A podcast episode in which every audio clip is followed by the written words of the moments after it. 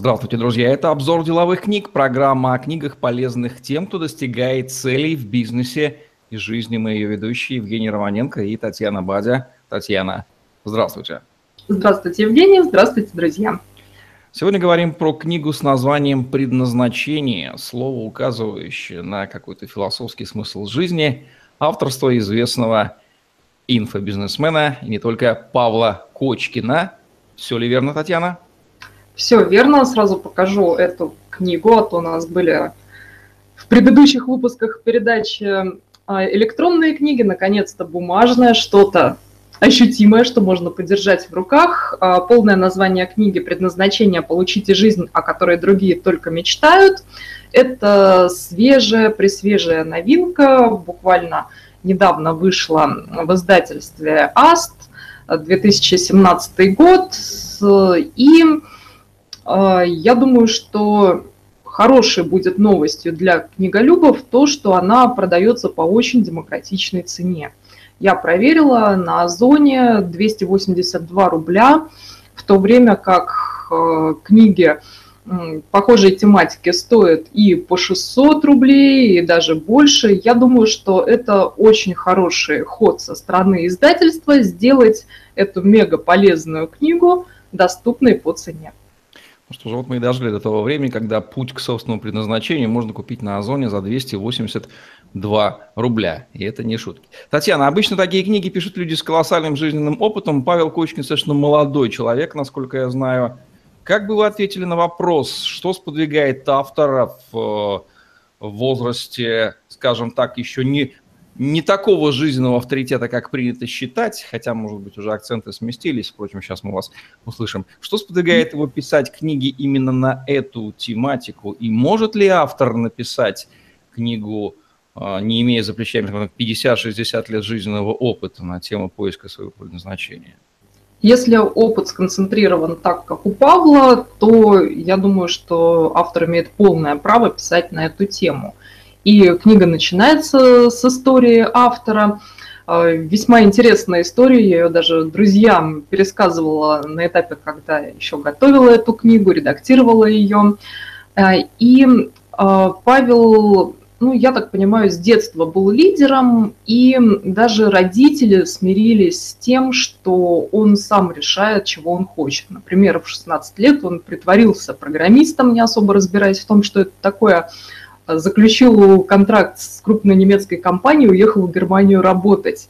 И быстро там стал настоящим программистом. Ну, раз обещал, надо же разобраться. И а, стал даже руководителем. Но тут понял, что чего-то не хватает. И вот так, идя вперед с куражом, с горящими глазами, он постоянно ощущал, что а, не хватает, э, например, программы по MBA, не хватает чего-то в личной жизни. И он, закрывая эти а, дыры, эти недоработки, создал себя самостоятельно. И а, рассказывает в книге весьма задорно, весело, жизнерадостно о том, как можно достичь того же, либо что еще лучше найти свой путь и его реализовать. Так что, повторюсь, действительно здесь возраст не имеет значения. И если сомневаетесь, покупать, не покупать эту книгу, зайдите в крупный магазин, полистайте историю Павла, я практически уверена, что вас это зацепит, и вы сможете принять решение, брать книгу или нет. Не могу вам не задать вопрос из известной любимой нами с вами области. А какой у Павла психотип? Если он написал эту книгу? Ну, а, если посмотрите видео Павла, выжимки из его тренингов, которые он периодически публикует у себя на сайтах, то быстро поймете, что это за психотип. Естественно, это психотип мотивирующий. И я видела тоже некоторые записи тренингов, смотрела, кто приходит на занятия к Павлу, ну, действительно, он очень здорово заряжает, и, казалось бы, как все это можно передать в книге. Ну, во-первых, мы постарались, а, чтобы она не была занудной, чтобы это не был учебник, хотя, по сути, это учебник по тому, как найти свое предназначение, как себя реализовать и улучшить различные стороны жизни, в том числе и тайм-менеджмент подтянуть, и решить какие-то семейные вопросы, в том числе вопросы отцов и детей, и э, много других тем рассматривается. Но помимо этого в книге есть э, вкрапления, например, ссылки на тайные страницы сайта, где можно посмотреть видео, очень мотивирующее. Бывает, что видео буквально на одну-две минуты, но его посмотришь, и энергия начинает буквально бурлить. Энергия, которая просится перейти в какое-либо полезное действие – и также есть аудиомедитации. Я считаю, что это существенный плюс, э, и это очень сильная сторона Павла как тренера. Правильно я понимаю, что книга состоит и из личных историй Павла, неизбежно в таком жанре, и из каких-то рекомендаций, пригодных, общетеоретических, общепрактических, пригодных для жизни каждого человека с точки зрения обнаружения своего предназначения и поиска того самого единственного счастливого пути. Так и есть, это все-таки не автобиография, думаю, что ее имеет смысл писать попозже, когда еще наберется интересный и полезный опыт. Ну, а пока в качестве такого крупного дебюта, потому что это все-таки не первая книга Павла, он до этого сам издатом издавал а, такую расширенную методичку по своему основному курсу, посвященному предназначению. Но та книга широко известна среди его учеников, а вот с этой книгой, с предназначением, он выходит на более широкую аудиторию. И э, там, естественно, не только история из его жизни, из жизни его коллег, его дедушки, бабушки, родителей, семьи и так далее. А, там есть в начале книги такой блок, посвященный диагностике. Там есть тесты, там есть э, эссе на подумать, для того, чтобы каждый читатель смог определить, где я сейчас нахожусь, на каком этапе пути к предназначению на сегодняшний день я есть. И затем для этих этапов, ну, в первую очередь для первых трех, потому что они наиболее критичны, а, даются упражнения, техники, причем они разнообразные. И если какая-то одна техника не подошла, можно сделать другую и тоже продвинуться вперед, получить результат. В каких сферах жизни из так называемого колеса баланса Павел охватывает их, дает рекомендации? Отношения, бизнес, друзья, здоровье? А, там есть все. В том числе потому, что все это взаимосвязано, и я думаю, те, кто уже хотя бы несколько книг почитал по этой теме, понимают, что если человек не принял себя, не раскрыл себя, не понял, что он несет миру и что он хочет за это получать, то и здоровья не будет, и в отношениях что-то будет не клеиться, потому что человек будет все время с угрюмым выражением лица ходить, и прочие будут проблемы, в том числе и на работе, и с деньгами. А здесь есть и деньги, и семья, и саморазвитие, и про наемную работу, и про бизнес, и очень интересные даже истории на тему конкурирования, то есть конкуренция в бизнесе, какой она может быть. Очень интересно. Какие ключевые мысли, идеи красной нитью проходят через книгу Павла?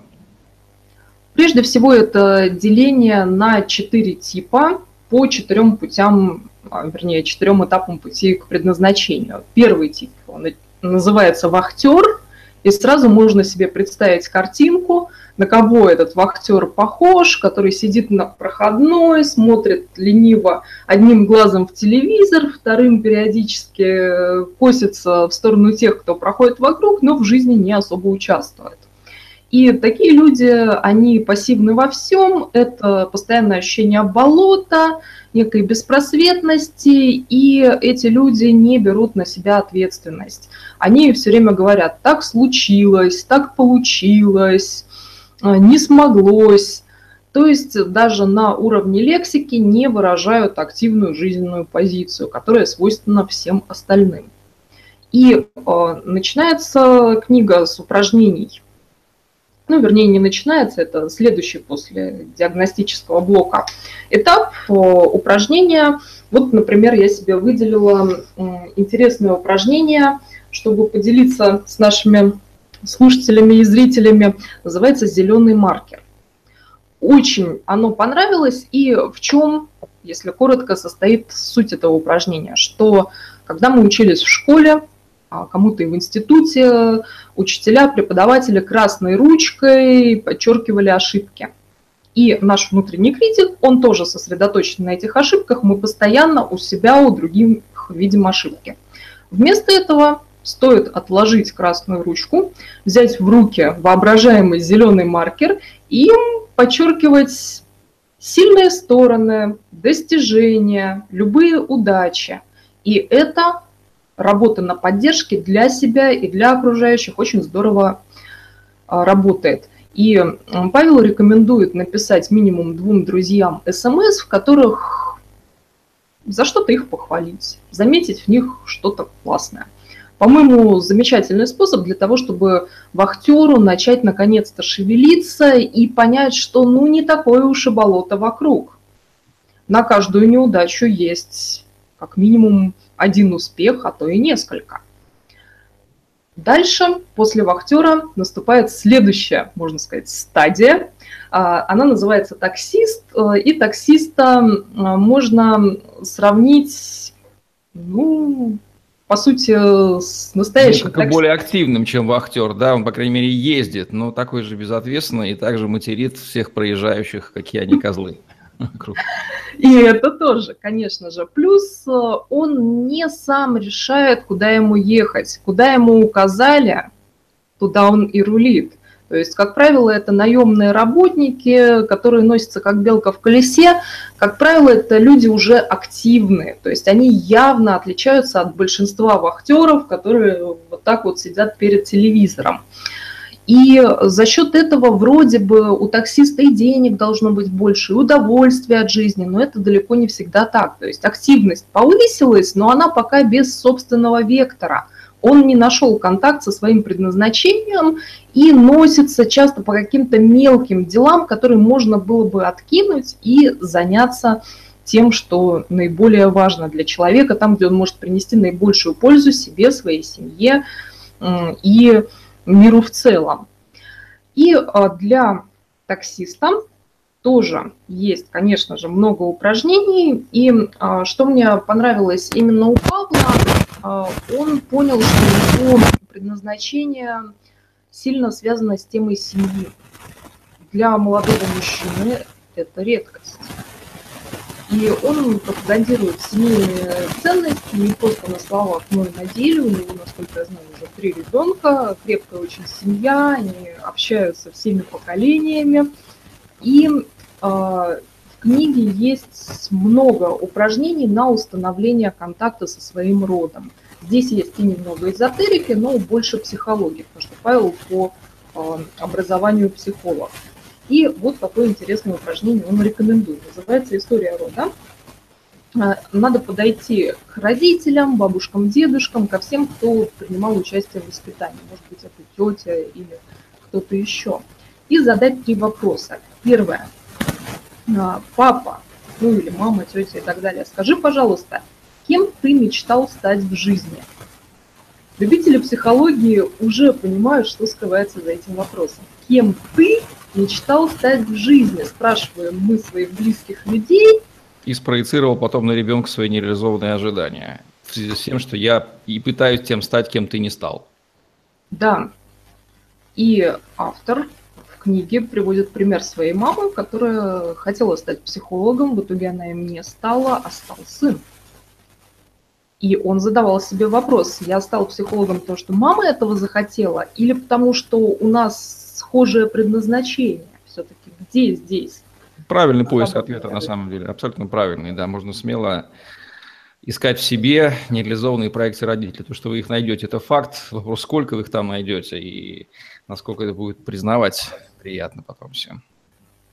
А, приятно не будет. И здесь многие упражнения вызывают, ну, как минимум, внутренний дискомфорт.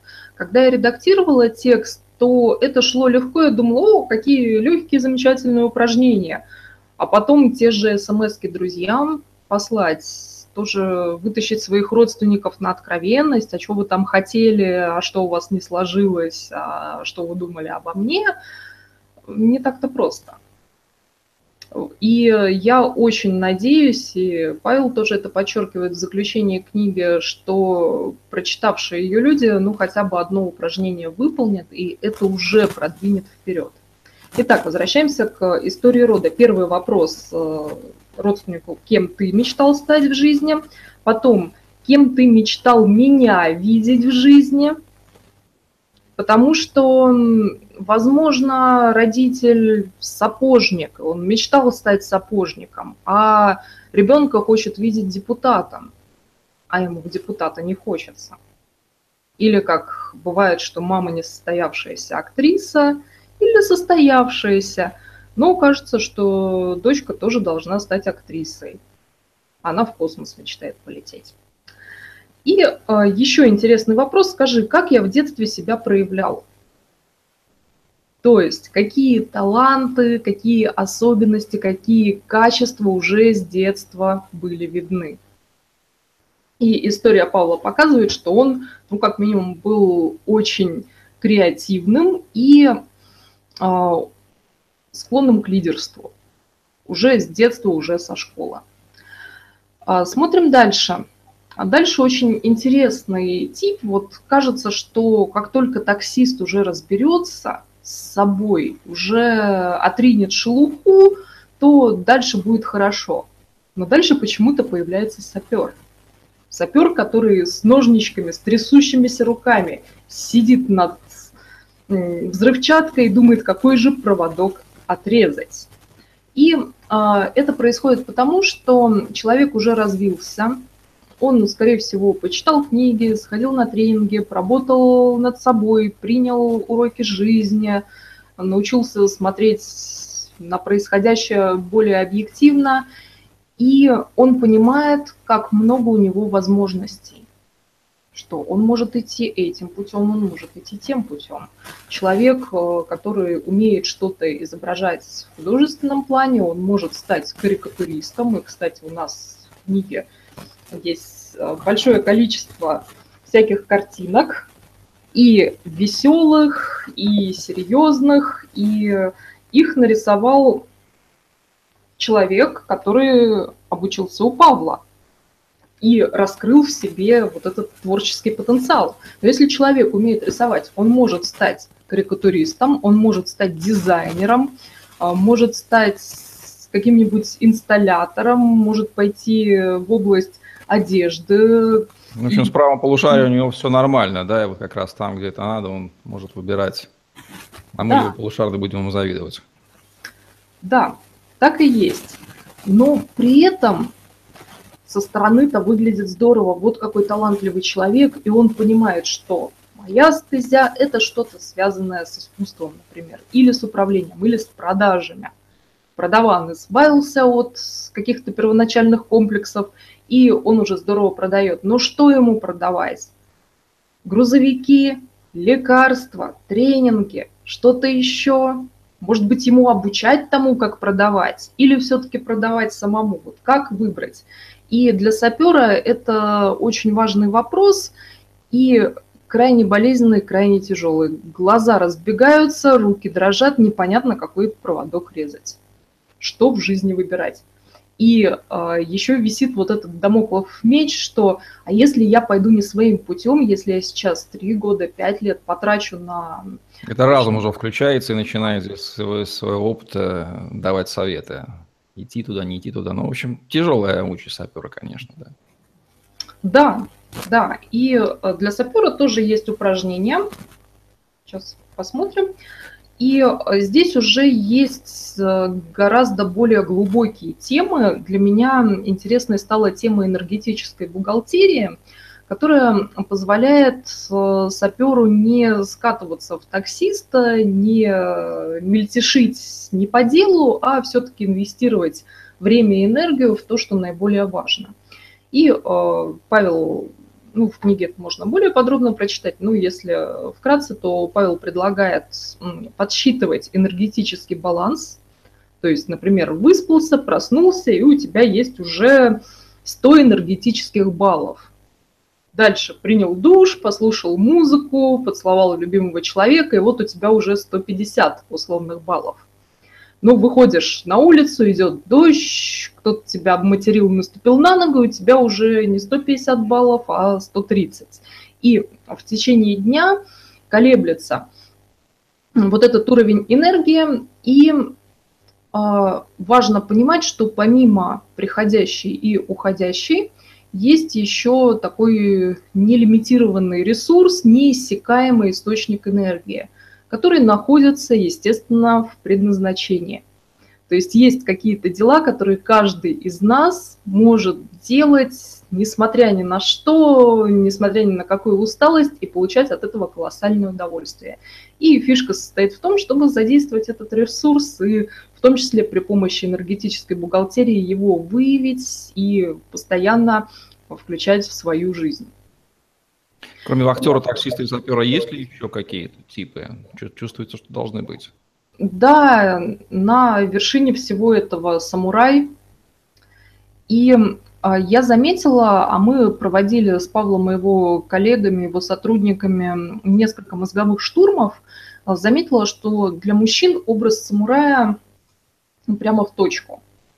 То есть они понимают, что это человек безупречный в бою, который готов отдать свою жизнь за то дело, в которое он верит, которым он занимается, и это не проблема. Для женщин это спорный образ, то есть вроде бы и воин, но с другой стороны самоубийца, то есть возникают вопросы, но книга все-таки ориентирована прежде всего на мужчин, хотя и женщинам тоже будет полезно, и там есть специальные главы для женщин.